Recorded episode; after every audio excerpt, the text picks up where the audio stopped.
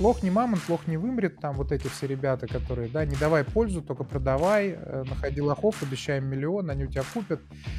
Но важно понимать, что в этой системе цена лоха растет со скоростью практически вдвое за год сейчас. Ну вот есть спортсмен, он охеренно бегает, но это не значит, что он будет хорошим тренером. Опыт показывает, что тренера далеко не самые лучшие спортсмены, специальный тип людей. Вот я считаю, что в хорошем обучающем продукте информация менее важна, чем задание. Вот эти все скороспелые э, эксперты, у которых какой-нибудь инстаграм-аккаунт, где 25 совет, страничек с советами тупыми, которые все и так знают, это там люди не останутся. Я ненавижу вот эти домашки из разряда тестов. Когда есть правильный ответ. Правильный ответ — это говно. Просто. Вот, то есть, когда ты должен просто э, правильный ответ выбрать, понимаешь? Это правильно, а остальные неправильные. Это подкаст Facebook сообщества предпринимателей бизнес-школа на арене. Друзья, сегодня у меня в гостях Александр Медведев, спикер и эксперт в области фотографии и визуальных искусств. Кстати, у Александра отличный YouTube-канал, на котором 56 тысяч подписчиков, и в конце интервью он поделится, как и нам добиться таких успехов на YouTube. Ну а говорим мы с ним сегодня об актуальных проблемах онлайн-образования в Рунете. Мое мнение, самая главная проблема, которая уже сейчас началась, и буквально через несколько лет она будет вот огромной задницей на горизонте всего инфобиза нависать, это в том, что инфобиз, да, научились упаковывать, распаковывать, продавать даже худо-бедно, хотя с отделами продаж проблемы есть не самое эффективное место, но окей, трафик гнать научились прям в огромных масштабах. А что не умеем-то? А, собственно, весь инфобиз сейчас на 99% это какашка в конфетной обертке. То есть продукт То не умеем делать хороший, правильно? Продукт, да, полный, вообще ниже всех уровней, просто вообще. И самое главное, что институт продюсирования не работает с продуктом практически. Угу. То есть, э, вся забота- это упаковать и продать.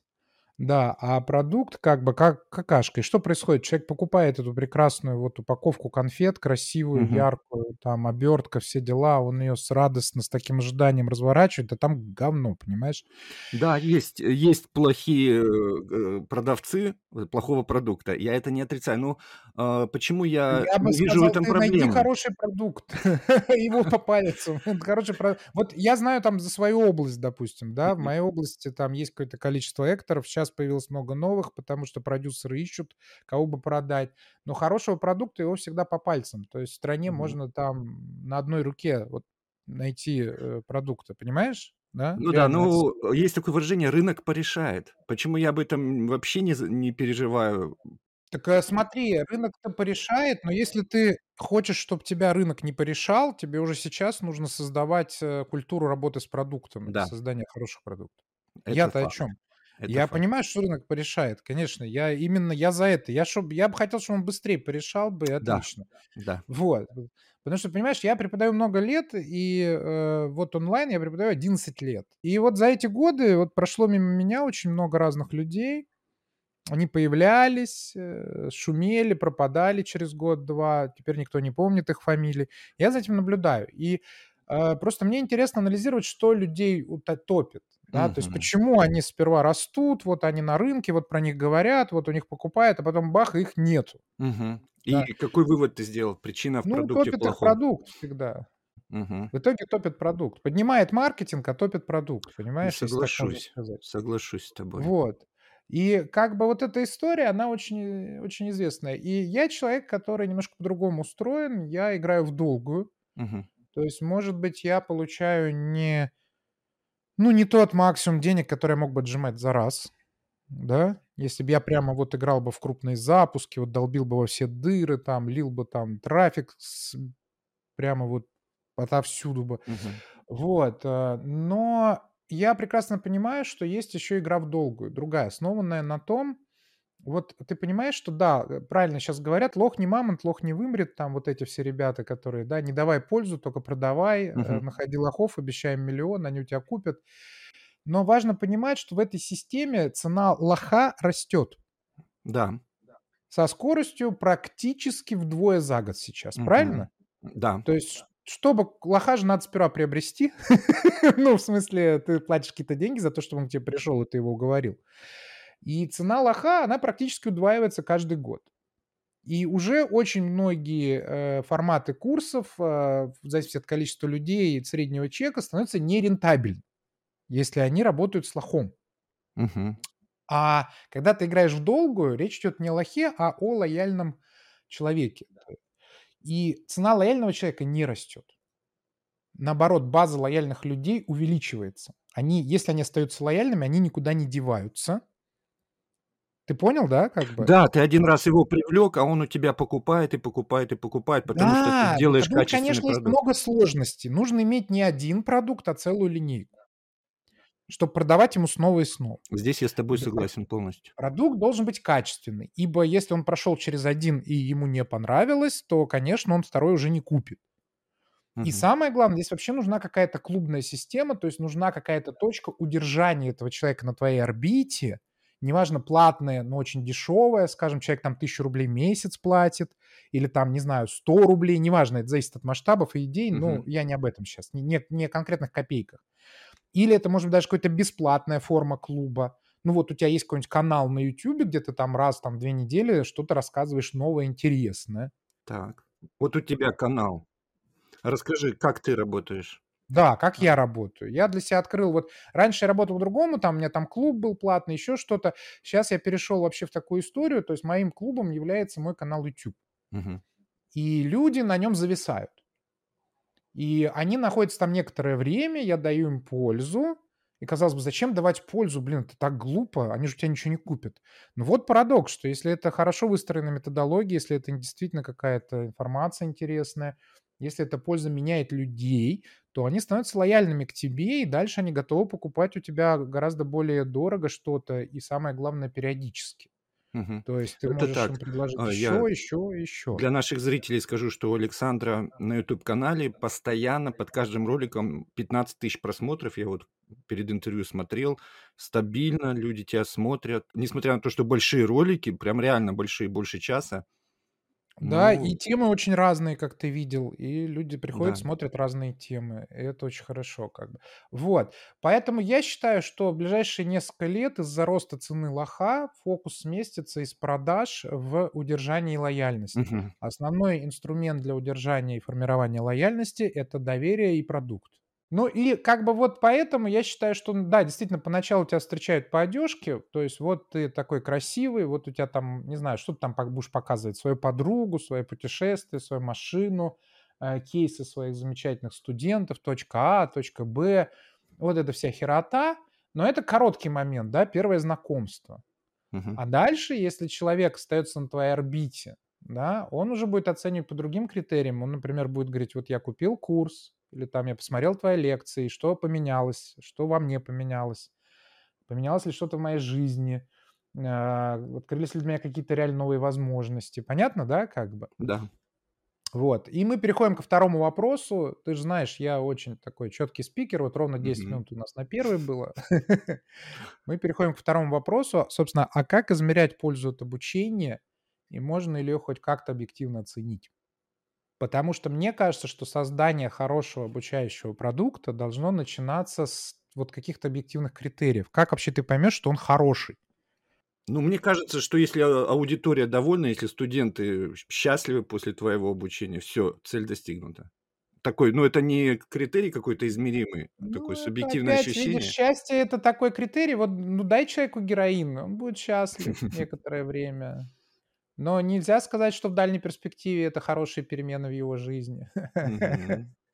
Поэтому вот, да, вот здесь вот есть разные критерии, здесь до сих пор нет единой метрики. Я, пожалуй, перечислю несколько вариантов, как Давай. можно хотя бы присмотреться и оценить пользу обучения, да. Мгм. Но не все здесь вот э, на коротком кайфе, поверь мне. Не все Мгм. на коротком кайфе. В конце концов, вот товарищ Суворов говорил, тяжело в учении, легко в бою. Помнишь, да? Мгм. И сам процесс учения может быть некомфортным, Мгм. зато потом через полгода человек говорит, господи, но я же вижу результаты, да, то есть вот у меня жизнь изменилась-то в итоге, хотя на самом обучении мне не было кайфово. Вот, такое Мгм. тоже может быть. Ну, там, не знаю, ты там жирный, ты пошел к тренеру фитнес, себя в порядок приводить. И я не могу сказать, что тебе кайфово будут эти занятия, как бы, понимаешь, да? Но Мгм. зато потом спустя полгода ты смотришь в зеркало, а еще ты отказываешься от еды всякой вредной, типа бургеров, Мгм. и всячески страдаешь, но потом через полгода смотришь в зеркало и говоришь, блин, ну вот теперь я наконец получу свое удовольствие. Потому что ты сам себе нравиться начал. А, И вот эта вот история, она очень непростая, ну давайте скажу метрики. Вот первая метрика– это перемены в человеке. То есть человек заходит в процесс обучения, вот он некий, и он объективно выходит, э, и потом происходит, может, какое-то время, потому что в действительности знания надо еще перевести в навыки, навыки надо Мгм. перевести в компетенции, все это надо применить еще и желать применять, да, ну, чтобы это сработало.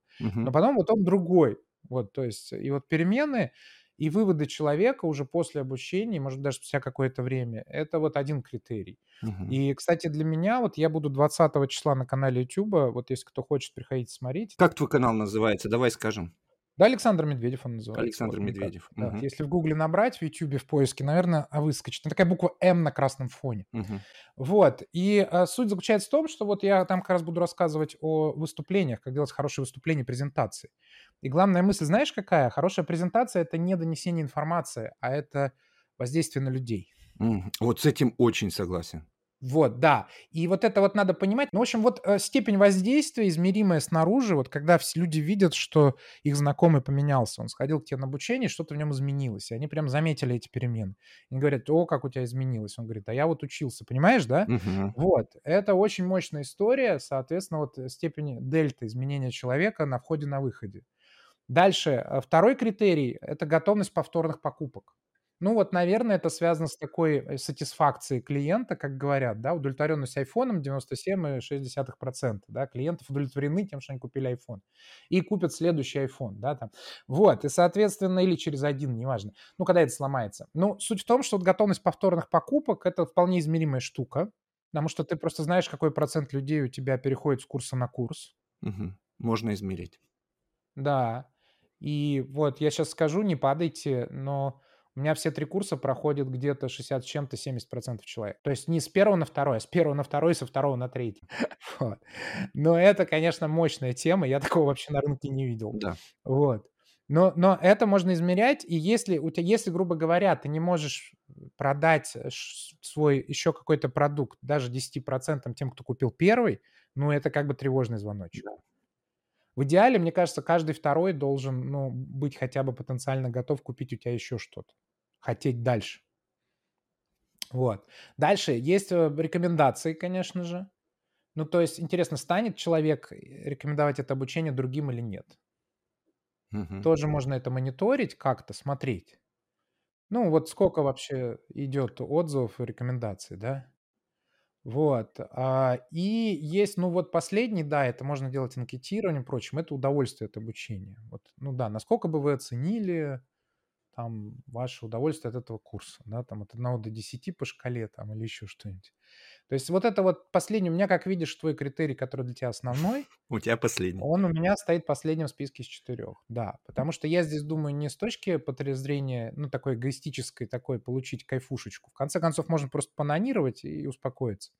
А я думаю, все-таки вот в дальнюю, опять же, при игре в дальнюю, ну, лучше всего работают перемены в человеке, готовность повторных покупок, готовность человека рекомендовать твое обучение другим.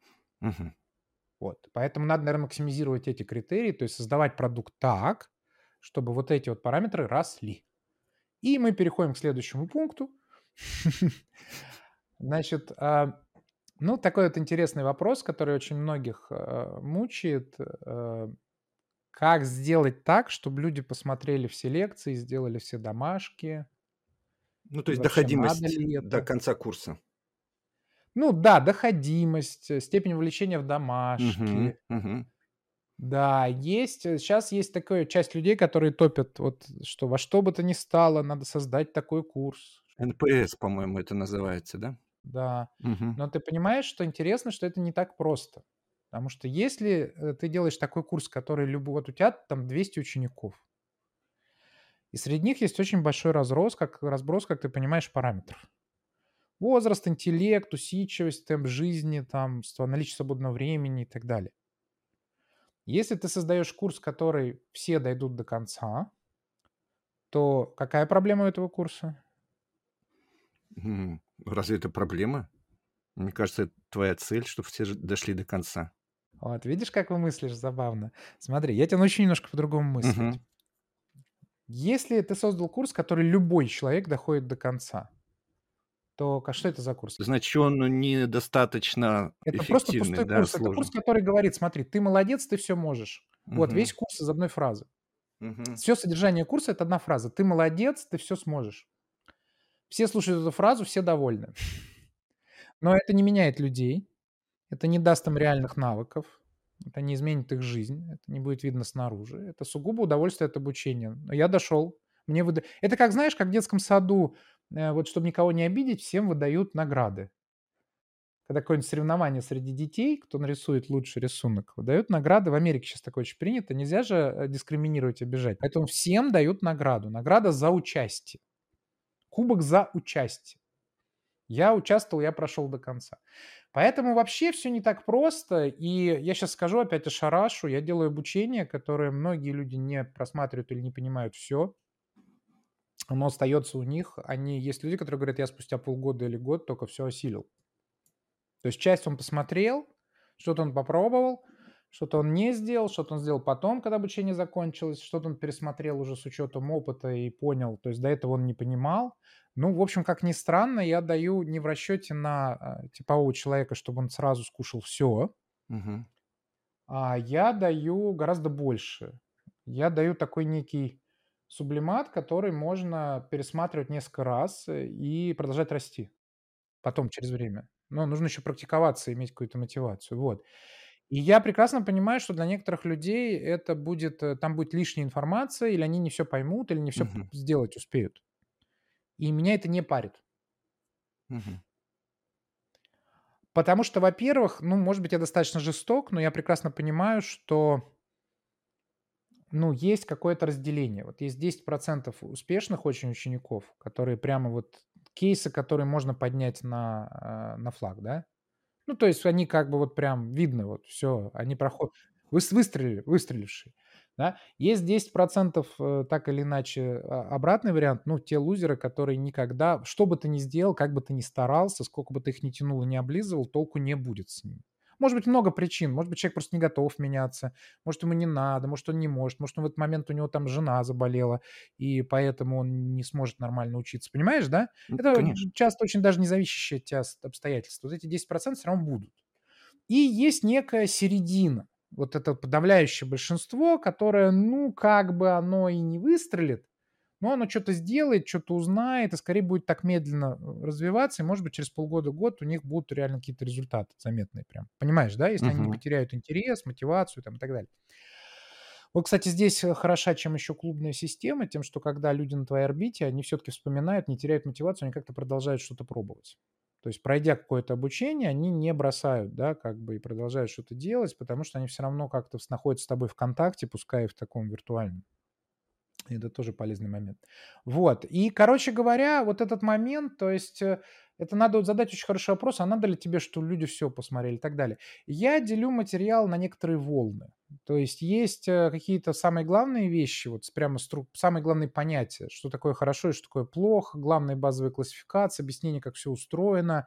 Это структура так называемая полки. И ее должны, конечно, все посмотреть и понять. Дальше на этих полках я расставляю знания и, ну, я надеюсь, что 80 чело процентов где-то осиливает, грубо говоря. Но дальше я даю еще всякие нюансы, тонкости, такой следующий уровень, и он не для всех. И многие просто послушают, может быть, получат кайф от развлечения, но сами не будут это использовать или замечать в жизни, или еще что-то. Но я не парюсь. Ну, в общем, я разделяю информацию на некие иерархии, то есть не подаю информацию. Это вопрос структурирования, донесения информации. Она разделена у меня на несколько иерархий, и это процесс именно работы с человеком. Сперва вот создание у него в голове полок, потом расставление там книжек, потом перевод знаний в опыт, и потом еще оформление опыта в виде компетенций. А ты знаешь, да, эти градации? То есть, э, ну, большинство людей считает, что учить- это просто рассказать знания. 10 способов заработать миллион. Всё, рассказал, успокоился, отвалился. Но так это не работает. Эта информация не задержится в голове. Вот. А реально на хорошее обучение- это машина вот с 4 шагами. Сперва создать полки, то есть даже не саму информацию дать, а сориентировать человека и объяснить, куда эту информацию он будет развешивать и к чему она относится.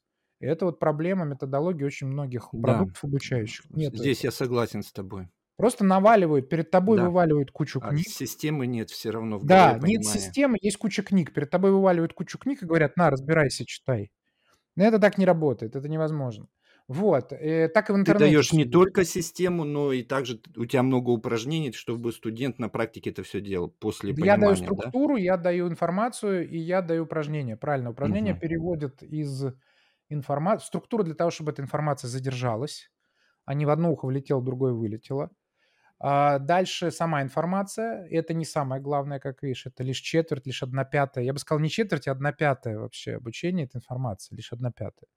Вот. Мгм. Дальше действительно упражнение, чтоб перевести из информации в опыт, то есть чтоб человек научился это делать. И самое главное, самое главное, надо этот опыт еще оформить в компетенции. А компетенция- это А такая это что? херня, это, ну, это вот, э, опыт плюс soft skills, плюс своя ниша. То есть это тот опыт, который ты прямо завтра можешь применить, он принесет пользу людям, он востребован, он его можно продать, его можно конвертировать в какие-то блага. То есть это опыт, применимый здесь и сейчас, опыт, интегрированный в жизнь. Это же не одно и то же. Например, если у тя есть опыт, ты умеешь делать какую-то редкую вещь, ну, не знаю, там, барочную музыку на лютне играешь. Это же еще не значит, что ты на этом заработаешь, понимаешь, да, как бы? Мгм. Ну, то есть, э, опыт- это, конечно, хорошо. Ты ты опыт, э, тут фазы, да, то есть ты ты знаешь, ты можешь и ты применяешь. И вот последнее "применяешь"- это и называется вот компетенция, как то, что что тебе компетентно на рынке, то есть за что те будут платить, за что ты будешь востребован. Вот.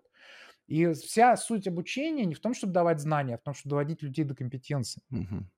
То есть, если человек пришел к тебе чему-то научиться, его конечная цель- не просто это уметь, а как-то какую-то пользу из этого получать. И ты учишь именно, как получать из этого навыка пользу. Ну да, я в итоге довожу людей. Вот если у меня прошел человек все курсы, то он уже может как бы эти знания интегрировать именно в жизнь. И, Ну, в э, твоем случае зарабатывать зарабатывать на фотографии. Может зарабатывать, может, э, другие способы быть. В конце концов, зарабатывать можно не только деньги. Можно зарабатывать авторитет Мгм. там, Популярность. бренд личный, еще что-то. В конце концов, всё это конвертируется в деньги, но не факт, что это нужно тебе сразу. Мгм. Ну, например, ты можешь зарабатывать зрителей и реноме поначалу, а потом, когда ты заработал реноме и зрителей, ты уже берешь и, э, через какой-то продукт это уже монетизируешь. Правильно, да, как бы? То есть Да. обязательно, что сразу. А может, те нужно самоуважение заработать. Ну, в общем, идея такая, что не обязательно, чтобы люди видели всё обучение, но обучение должно быть хорошо структурировано. Но вот у меня достаточно интересные структуры, и очень важно именно для меня создание структур. То есть я, создавая обучающий продукт, я сперва рисую структуру, а потом уже заполняю ее содержанием. То есть сперва Мгм. классификация, сперва полки, потом книги. Понимаешь, да? Можешь на примере рассказать своего самого простого продукта, а, как ты расставляешь полки, потом как ты книги расставляешь? Ну, вот есть, например, такая очень интересная задача, которая, казалось бы, базовая и очень важная фотографии- это научить людей работать со светом. Мгм. Но эту задачу до сих пор никто толком решить не может, потому что здесь есть разные ну, есть по тупой подход. Давайте вот книжка "100 схем света". Вот там 100 разных схем света, и вот каждую эту схему вроде можно повторить, но, с другой стороны, там очень много нюансов. Но это как всё равно, знаешь, если ты купил книжку "100 рецептов", ты же не становишься Да. великим шеф-поваром. Сами по се рецепты еще не гарантируют результата и понимания. Вот. Ну вот, э, я как бы как решил эту задачу, да, то есть как рассказывать людям свет не на уровне: "Вот такая схема, еще такая схема, еще такая схема. Идите, короче, пробуйте, найдите что-нибудь свое". Вот. А, это мусор, конечно, и человеку очень тяжело зацепиться. Другой подход, с другой стороны, это мы начинаем с оборудования. Мы вот вот это оборудование, вот такие насад Оборудования существует миллион, насадок миллиард, соответственно, человек просто тонет во всем этом, абсолютно не понимает, как это приме применять. Тоже другая крайность, дурацкая, понимаешь, да? Мгм. Вот. Я делаю не так и не так. Я делаю следующим образом: обращаюсь в историю вот человечества и культуры и говорю: "Вы знаете, вот люди за свое время работы со светом, а со светом они работают очень давно, потому что еще задолго до фотографии была живопись. И в живописи тоже использовали разное освещение, да, рисовали, были разные там на эту тему каноны и привычки и так далее. И скульптуры тоже требуют освещения, их по-разному показывают и делают из разных материалов, кстати. Вот. И, м, вот это всё исследуя, я показываю искусство, говорю: "Смотрите, оказывается, в сети у людей есть 3 основных школы света". То есть не на уровне того, какая схема света, на уровне задачи, которую решают. У них вот было 3 задачи. Это, грубо говоря, вот адекватный объемный свет, который показывает, как есть. Ну, вот как вот портретные картины средневековые, такие классические, да Винчи. Вот когда виден как передача передача того, как есть. Мгм. Эмоции человека, какой он есть. Без вмешательств. Максимально адекватно и спокойно показать, да. И это вот 1 школа, давай условно назовем ее школой да Винчи там.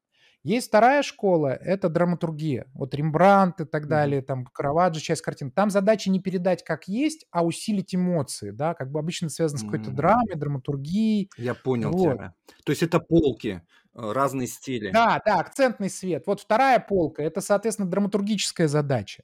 И третья полка- это уже более современный подход. Это появилось по-хорошему в 20 веке где-то. Ну, зачатки были и раньше там уже, но это гламур, да. Суть гламурного света какая? Приукрасить. То есть ус Слушай, устранить круто. недостатки, Мгм. понимаешь, да, и у показать, чтобы было ярко, красиво, модно, дорого. Вот, гламурный подход. И вот эти 3 подхода уже в свою очередь, то есть я создаю 3 очень крупных полки.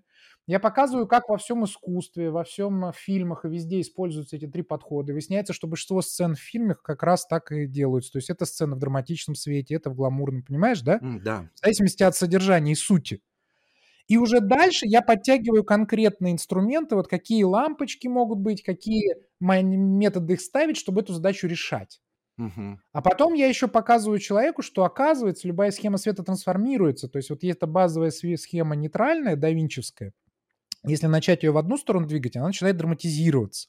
А если в другую двигать, она начинает гламуризироваться. Мгм. И человек такой: "Вот, блин, всё, я всё понял, вот у меня в голове шкала, вот лево, вот право, вот середина". И я могу перемещаться по этой шкале как хочу, в любой Вот могу сделать сцену, где будет 20 драмы и там 50 гламура. Понимаешь, да? Да.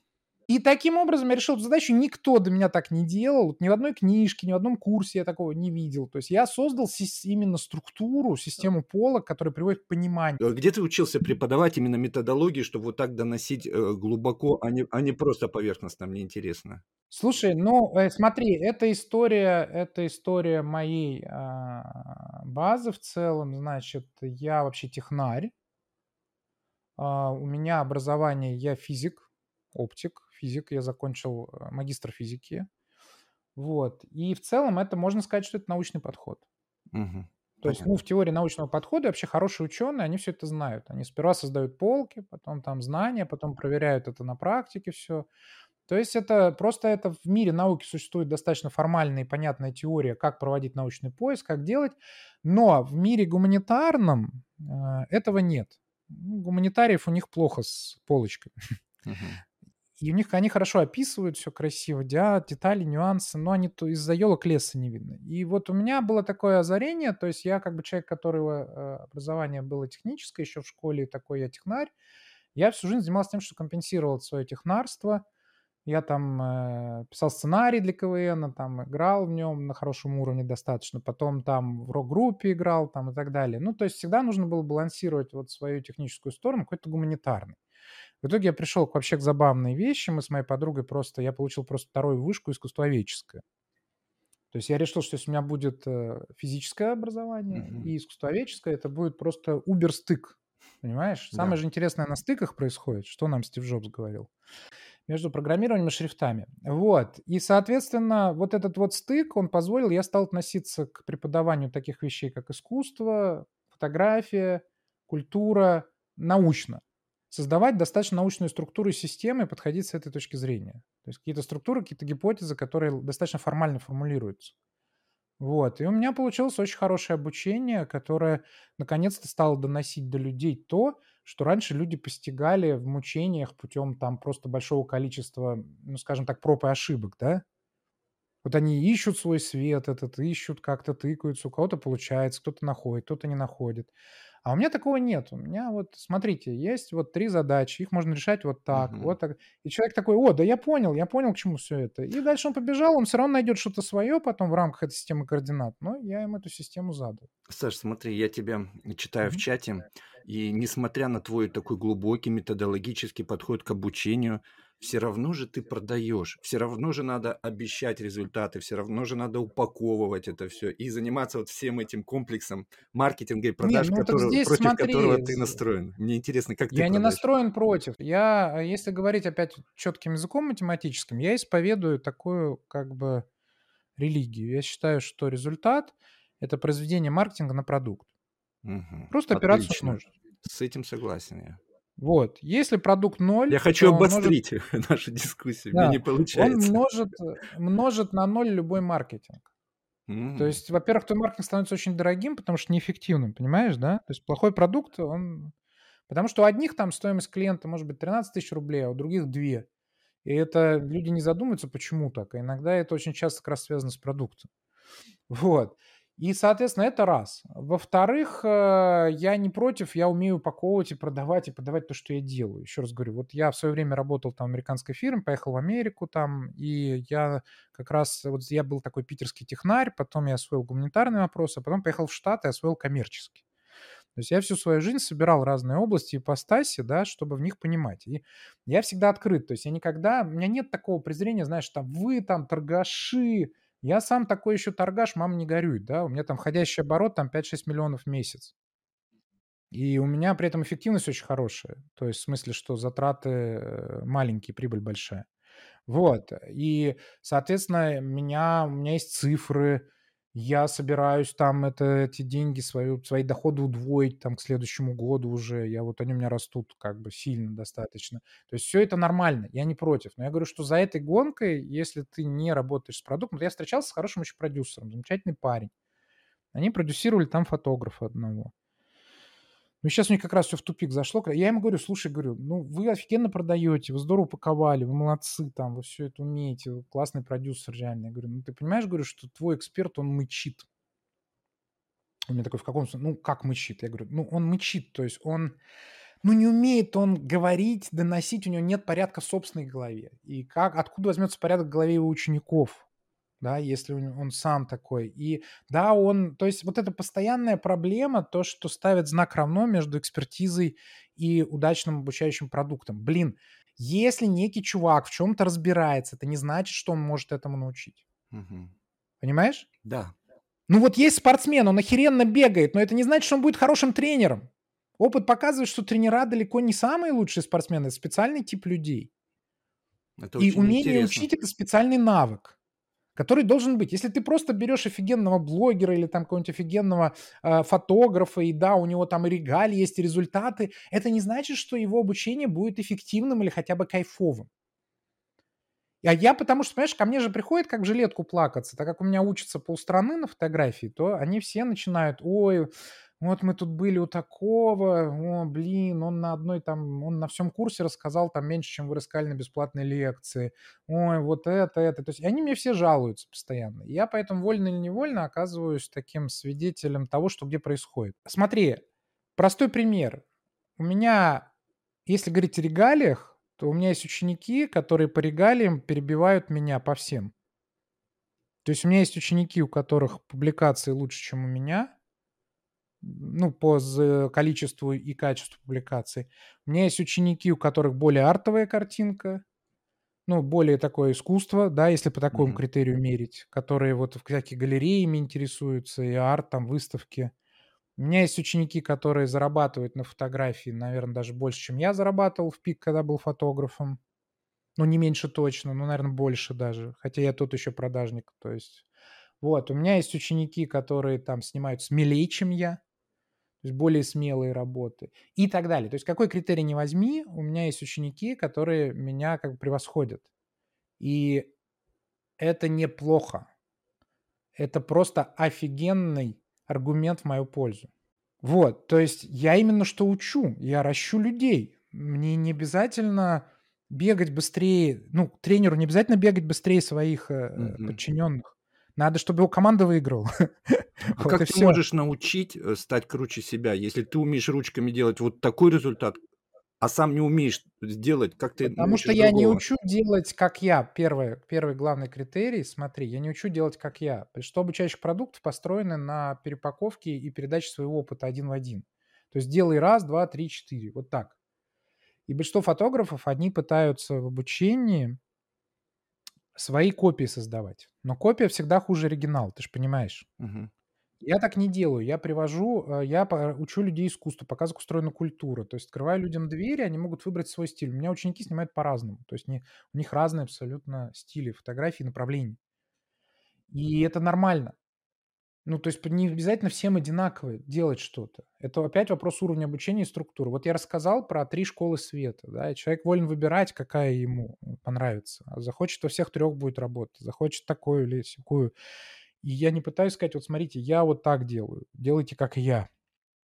Я это уже перерос много лет назад. Начинал я, конечно, с этого, да, вот делайте как я, вот это вот правильно, это неправильно. Вот, сейчас, то есть вопрос в том, что создавать условия и развивать людей. И очень сильно важно мотивировать их что-то делать и пробовать, и совершать ошибки. Например, я даю такие задания, которые гарантированно дают достаточное количество свободы и, э, ну, скажем так, я всегда делаю такие задания, чтобы люди совершали ошибки. Чтобы нельзя было однозначно интерпретировать. Я ненавижу вот эти домашки из разряда тестов, когда есть правильный ответ. Правильный ответ – это говно. Просто. Вот, то есть, когда ты должен просто э, правильный ответ выбрать, понимаешь? Это mm-hmm. правильно, а остальные неправильные. Вот. А все мои домашки, они нацелены в итоге на то, чтобы человек попробовал разные вещи, наработал опыт, в итоге выбрал что-то свое. И да, он должен обшибаться и обламываться по ходу заданий. Это нормально. Но зато вырастет какая-то его уникальная там история. Вообще, это вот такой очень интересный момент, то есть как, как сделать так, чтобы все люди увидели перемены в человеке после обучения. Вот это вот верные задания, Мгм. Задания, которые действительно формируют опыт и оставляют человеку свободу выбрать свой То стиль, есть ты прям подход. такие задания ставишь? Я тебе так скажу. Вот я считаю, что в хорошем обучающем продукте информация менее важна, чем задание. То есть над продумыванием заданий и созданием этих заданий, проверкой этих заданий нужно потратить Ну, больше расскажи, сил и какие у тебя времени. задания в твоих курсах? Я тебе расскажу очень просто. Вот я, например, рассказываю людям композицию. Казалось бы, композиции. Ну да, там Мгм. золотое сечение, то все туда-сюда, да, вся эта херня. Какие давать задания? Ну, сделайте такую композицию, сделайте такую. А я даю такое задание, я говорю, сделайте... Люди никогда в жизни не делали абстрактных работ. Ты понимаешь, что абстрактная работа, да, Мгм. не фигуративная. То есть нигде человечек похож на человечка, а где, например, человечек может быть кружочком или квадратом. То есть символизм некий, да, Мгм. такой абстрактный. Я говорю, сделайте абстрактную работу на случай из вашей жизни, который вы никогда не забудете. То есть какой-то действительно яркий случай из вашей жизни, может быть негативный, может быть позитивный, но очень яркий, который очень вас впечатался. Сделайте абстракцию, абстрактную работу такую, чтобы мы без подписи, без объяснения поняли, что с вами произошло. И это такое интересное задание, это такая психология, какой-то такой гештальт даже. То есть людей очень сильно это задание э, прямо вот на них влияет. Потому что они, во-первых, вспоминают какой-то случай. У кого-то там это роды, у кого-то там какая-нибудь авария, у кого-то какой-то, наоборот, суперсчастливый момент. Там, понимаешь, да? Ну да, это уже какая-то терапия какая-то пошла у тебя. Да, да, то есть это, ну, это, ну, тут не надо, это не терапия, но я о том, что я беру действительно яркую эмоцию в человеке и учу человека канализировать эмоцию в произведении. И человек, даже сам не понимая, обретает возможность обращать свои эмоции в свои фотографии в итоге. Понимаешь, да? Мгм. Хотя это задание, оно даже не про фотографию. А цель? А для чего ты ввел это задание? Я не могу понять. Для того, чтобы люди поняли, что нужно, что надо не делать просто механические произведения, типа снимать правильно. Типа вот как набор, набор галочек, которые я должен выполнить. Вот это правило, это правило. Это говно. Искусство так не устроено. Вся суть искусства – это когда ты свою эмоцию, свои чувства и мысли смог обрать, э, запаковать в некое произведение. И люди, глядя на это произведение, их получают. То есть это искусство – это передача информации. И вот нужно в людях открыть этот канал, нужно им объяснить, что к фотографии нужно подходить не с точки зрения, как сделать правильно, как сделать неправильно, а с точки зрения, что вас должно быть что передать, да, вы Мгм. должны выбрать что-то, что действительно для вас важно, что вы ощущаете, да, и вы должны это что-то запаковать в свою фотографию, неважно, правильная она или нет. Туда это поместить, и не стесняться это сделать, и найти способы это сделать. Тогда люди это увидят и почувствуют. Это такой эмоциональный интеллект, его надо развивать. Твоя методология, как ты работаешь со студентами. Первое. Ты им даешь более широкое видение, то есть и в историю, и в фотографию углубился, искусство туда, в века. И также ты им даешь вообще для чего искусство, да, вот вытащить вот Мгм. эту эмоцию. Не просто научить их нажимать на кнопку фотоаппарата. Теперь бы я хотел еще дальше понять, ты говоришь, моя задача, чтобы окружающие увидели изменения в студенте. Вот мне этот момент интересен. Как ты это делаешь? У меня вот, вот верные задания, да, у меня есть идеи компетенций, то есть допаковать, снабдить э, такими soft skills, такими дополнительными знаниями и пониманиями, чтобы человек мог полученные от меня навыки применить. И когда он начинает их применять в окружающем мире, все это замечают. То есть человек, то есть, ну, там до смешного доходит. Вот там, допустим, сходила женщина на мой курс, да, и Мгм. научилась разбирать и понимать, как созданы сцены в фильмах, картины, как там драматургия устроена, почему они цепляют нас, задевают. И она вот идет просто с друзьями в кино и объясняет им, как устроена там та или иная сцена в фильме. Мгм. И люди такие, она говорит, все, меня, говорит, даже мой муж стал уважать теперь. То есть они в ней увидели эксперта. Ха это даже не касалось того, что она там фотографирует, понимаешь, да? Да. Вот. То есть подход такой. И как бы это мета-подход, когда ты поднимаешь Да. людей, э, выше на ступеньку, то есть ты их вынимаешь из непосредственно тактических задач и поднимаешь их на уровень, э, стратегии, на уровень мироустройства, тянешь наверх их за руку. И подняв их наверх, зато ты быстрее можешь их развивать. Понимаешь, да? Да, я А потом понял. они сами спустятся вниз к своим бытовым задачам, будут думать, как им заработать там вот на этом, то, что они узнали. Но они уже другие будут. То есть ты поднимаешь на другой этаж, и потом они уже сами спускаются к себе, к своим делам. Вот. И очень важно проектный подход еще делать. То есть я вот говорю последний э, ноу-хау такое очень важное. Домашки должны как мозаика складываться в результат. Мгм. То есть человек выполняет домашки, еще не понимает, но в итоге к концу курса все эти домашки складываются в некий финальный проект, который должен быть уже таким продуктом, который можно показать всем. Ну, на одном, допустим, занятии твоя домашка была придумать идею, на другом занятии ты организовал подготовку, на третьем занятии ты стилизовал это, чтобы красиво выглядело. И в итоге ты подходишь к концу курса с крутой съемкой, понимаешь, да? Мгм. Сам того даже не понимая поначалу. И потом ты собираешь просто все эти, тебе дали вот кусочки пазла, а дальше ты их собираешь, такой, опа, у меня получилась вот э, готовая деталь. Ну, как вот я это все сложил. Мгм. Это называется проектный подход. Когда человек не просто учится чему-то, а формирует проект по ходу своего обучения. Ну, то есть, грубо говоря, если ты учишь продюсера запускать инфопродукт, то у него должен быть готовый план запуска инфопродукта и все прочее на выходе из курса. Мгм. Понимаешь, да? Мгм. Вот. Но вот здесь также в, э, в бизнесе такое часто используется, а вот в искусстве этого не хватает. А у меня вот такой подход. То есть человек проходит через курс и выходит с какой-то интересной съемкой портфолийной, действительно, которая поднимает его на новый уровень. То есть она выглядит так, как раньше у него не выглядели съемки, потому что другой подход к ее организации. И, соответственно, все вокруг видят, что он что-то сделал, что он раньше не делал. Все говорят, вау, это что-то новое. Слушай, вложи, пожалуйста, последний недостающий пазл в мое понимание. Да, ты работаешь с теплой аудиторией, со студентами, ты очень на этом сконцентрирован, ты продаешь постоянно им все новые и новые свои продукты. Ну как ты, ты привлекаешь же холодную аудиторию? Нет, так я не продаю э, новые и новые. У меня вот три продукта есть э, по фото, Мгм. и даже многие люди уже прошли эти продукты за эти годы и такие, блин, нам что-нибудь еще бы. Они приходят, Мгм. и знаешь, Ты это смешно у меня... умеешь, да, это у Да, тебя у- мастерство, и это, это действительно сейчас на рынке не хватает такой да, у работы меня, со у меня студентами. покупают еще раз. То есть человек говорит, я еще раз пройду этот курс. Мгм. Но здесь, кстати, важно, я меняю, то есть я рассказываю все вживую, я не использую записи Мгм. занятий. Ну, то есть я использую записи как дополнительные материалы, да, опциональные, там, дополнительные. Но основные лекции я каждый раз, каждый вот раз, запуская курс, рассказываю заново. И это очень важно, потому что я шлифую и развиваю все это. То есть оно не стоит на месте, оно меняется, оно живое. Кстати, это защита от пиратства в каком-то смысле. да. Мгм. Да. И у меня сейчас еще новый продукт по обучению именно, то есть по методологии, презентациям, как вот круто учить. Сейчас я его запущу осенью. Я его пока запускал пилотно, ну, только на, на, на тех, кто в теме. Я просто напис- в инсте об этом рассказал, и те, кто вот захотели, я за- записал, да, 60 человек, и провел пилотный запуск. И сейчас я уже сделаю с рекламой, э, с таргетом, сделаю То есть ты рекламу тоже используешь, правильно я Да, понимаю? конечно, я использую, я все использую. Я считаю, что надо в балансе. Я человек баланса. То есть надо в балансе быть, понимаешь, да? Мгм. И холодные люди меня привлекают. У меня есть разные каналы. Смотри, у меня есть... Ух, ну, на данный момент у меня есть около пяти команд, генерирующих трафик разный. Мгм. И этот, э, здесь интересная история, что часть трафика генерируется по тем, кто меня уже знает, да, а Мгм. часть по новым людям. И еще самое интересное, что ты скажешь, зачем, так, зачем 5 команд, что за бред. Но это, кстати, очень крутая стратегия, потому что разные команды находят разные пути к людям. М. Когда в людей долбится все, все время с одной и той же точки, у них не формируется такое доверие, как формируется, когда к ним информация попадает по-разному, под разным углом из разных каналов.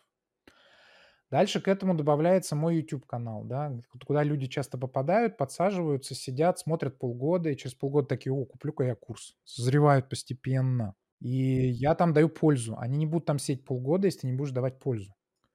Вот эти все скороспелые э, эксперты, у которых какой-нибудь инстаграм-аккаунт, где 25 сове- страничек с советами тупыми, которые все и так знают, это там люди не останутся.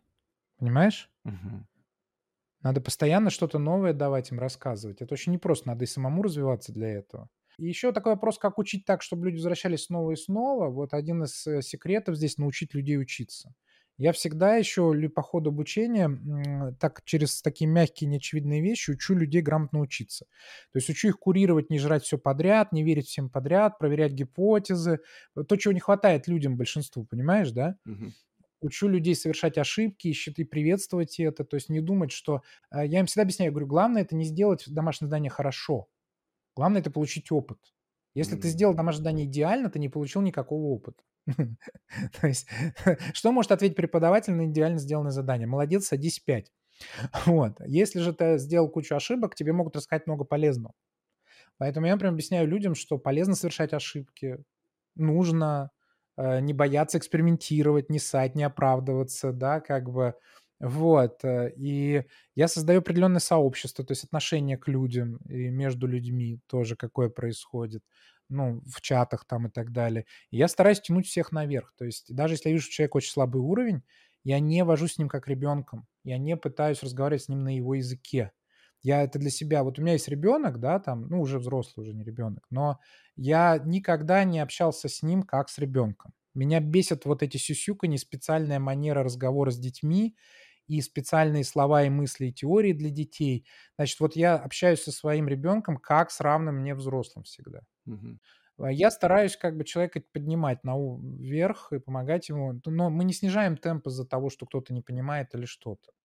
То есть, и это очень важно, и вот мне кажется, что важно тянуть наверх людей, не пускаться до их уровня. Это знаешь, как на выступлениях в юморе, в юморе это заметно. Есть юмористы, которые работают по самому тупому человеку в зале, самый низкий юмор. И засмеется самый тупой, засмеются все. Понимаешь, да? У них такое мнение. А есть юмористы, которые тянут зал наверх к себе. Может быть, даже не все смеются, не все сразу понимают, но зато потом, когда люди осилят эти шутки, они скажут, господи, как круто, я догнал. Вот. И вот э, я ближе к вот тянуть наверх, мне кажется. Круто, слушай. Да, ну давай какие-нибудь вопросы. Вот я... Э, у меня к тебе такие инструментальные тактические вопросы. Э, сейчас нас слушают люди, которые только начинают, хотят запустить свой онлайн-бизнес. И угу. что бы ты им посоветовал а, насчет Ютуба, если они тоже хотят сейчас зайти в Ютуб, какие шаги предпринять, чтобы так же круто добиться результатов, как у тебя? С Ютубом самый главный вопрос для Ютуба это наличие содержания. Угу. На Ютубе есть очень некое поверье, так как очень много такого отстойного контента, вот всякие, знаешь, пересказы новостей, грубо говоря, очень короткие тупые ролики там, э, стремятся все упростить. Вот важно понять, что эта ниша занята, и, ну, допустим, если ты будешь еще одним человеком, пересказывающим новость. Я просто наблюдаю, прям вижу, там есть такой чувак, один фотограф, и вот ты не поверишь, он делает э, видео, э, некий ролик регулярно, раз в неделю, и он там пересказывает какие-то новости с фотографии. Его смотрит тысяча чем-то человек. Он рассказывает новости в основном про железо, про всякие новые фотики и прочее. Делает он это с запозданием. То есть, ну, те, кто профессионально в этой области, они раньше про все это рассказывают, конечно. Вот, ничего своего оригинального или умного он не говорит. Ну, нормально. И я смотрю на это, и он делает это уже два года. И у него там по-прежнему, ну, смотрит там у него одна, две, три тысячи человек его ролики. Я думаю, когда этот дебил, когда до него дойдет, что он делает что-то не то? Но если прошло три года, ты пилишь каждую неделю видео, и тебя смотрит тысяча человек. Когда ты перестанешь заниматься этой херней и поймешь, что ты просто, твой продукт просто плох, а почему ты так оценил, что его продукт? Из-за того, что тысячи человек смотрят? Так его продукт это повторяет то, что все уже рассказали. Ну, ты, ну, это все равно, что повторять задержкой на неделю новости, которые прошли по телеку. В его продукте нет никакой своего оригинального содержания. Это просто ретранслятор, линия задержки. То есть смотри, это как люди, которые в соцсетях репостят демотиваторы из чужих групп. Ты когда-нибудь подписываешься на таких людей? Нет, конечно. Ну вот. Я пытаюсь объяснить, что если вы хотите выйти на YouTube, вопрос не в том, сколько роликов по сколько минут, как вам оформить шапку профиля, какие превьюшки вам нарисовать поярче. Вот вам будут рассказывать все это. Но все это абсолютно бессмысленно, если у вас нет своего содержания. Слушай, ну говорят Поэтому... наоборот, сейчас популярен такой подход. Исследуешь, какие ролики выстрелили, какие темы сейчас заходят, и на эти же темы ты снимаешь ну, что-то близкое. Потому что в поиске вводят эти слова. И таким образом, если ты быстро среагируешь, есть надежда. Я пару раз играл в такие игры. Там выходит новый клип Нойза, я его тут же разбираю, херово разбираю, потому что просто в прямом, ну, без подготовки, в прямом эфире. И он цепляется мое видео паровозом за его клипом, и каждый десятый человек, посмотревший его клип, идет, Мгм. смотрит мое видео. Так? Ну да, наверное. Ну, вот так это срабатывает. Ну, я пару раз сделал такой эксперимент. Но аудитория, которая приходит, то есть, да, просмотров много, подписчиков Ну, вот у мало. тебя про Манижу. У тебя же очень хорошо выстрелил ролик про Манижу. Про Манижу у меня сделано чуть больше, чем просто про Манижу. Да, там, если, если быть честным, это такая сатира вообще в целом на вот тренды рынка сейчас и вот этого всего, и феминизм там и прочее. То есть это немножко такое... Я же про Манижу так это достаточно, как это, с фигой в кармане все это сделал, этот ролик. Но это тоже прикол, это не... Ну, то есть я не считаю это серьезным каким-то продуктом, да, но через него, да, заходят новые люди, допустим.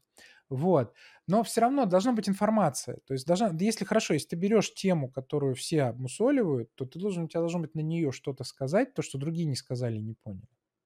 Вот в этом Мгм. момент равно, понимаешь? Да, да. Вот. И а, как бы, ну, мне кажется, что нужно просто брать э, и составлять хороший план именно. То есть нужно прорабатывать какие-то темы, составлять план тем, начинать с информации. А делать ролики надо в любой удобной форме. Ну, плохая у тебя камера, плохой микрофон, да посрать. Начни с того, что у тебя должно быть о чем говорить, чем делиться с людьми. И начни регулярно и делись. Вот. В удобной тебе форме. Надо тебе час-час. э, Хватает тебе на 15 минут, 15 минут. И вот это вот, если ты будешь этим делиться некое время, да, единственное, что здесь нужно понимать, что существует время. Я, например, вот стал делать на YouTube видео, да, и, ну, там первые полгода это все идет не очень хорошо. Здесь нужно упорство, потому Мгм. что алгоритмы должны подстроиться. То есть э, соцсеть должна найти твою аудиторию. Как бы суть любой соцсети свести креатора с его аудиторией. Всем от этого только хорошо. То есть YouTube хочет что? Чтобы вы сидели как можно дольше в YouTube. Если он подберет вам подходящий инф- контент, то вы будете сидеть там дольше. Понятно, да? Да-да. Он старается угадать действительно хороший контент для вас. Но не всегда это может, разумеется. И поэтому вам нужно какое-то упорство, то есть вот эта тема, на которой вы разговариваете, то, что вы разговариваете, это должно быть не, не недели, не месяц. Надо где-то, не знаю, там, надо реально несколько месяцев подряд выпускать там по ролику в неделю, Мгм. чтобы начало как-то вот э, приток людей какой-то начался. Как-то это начало работать. Но YouTube дает стабильный приток новых людей, очень хороший, и из них большой процент покупателей потом моих продуктов. Потому что они у меня остаются, чтобы, в принципе, слушать то, что они потом пойдут и учиться. Понимаешь, да? То есть я даю, в принципе, пользу, и я рассказываю. Это клевый тест-драйв.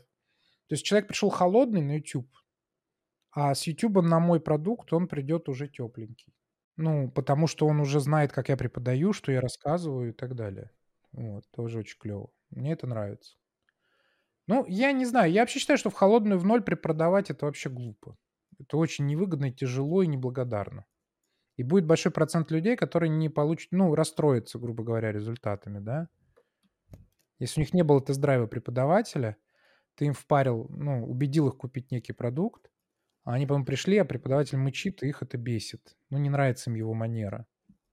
И все. И что им с этим делать? Ну, Непонятно. Только страдать и требовать деньги обратно. Ну вот свой новый продукт ты холодную же аудиторию правильно продаешь? По Не, пока я его...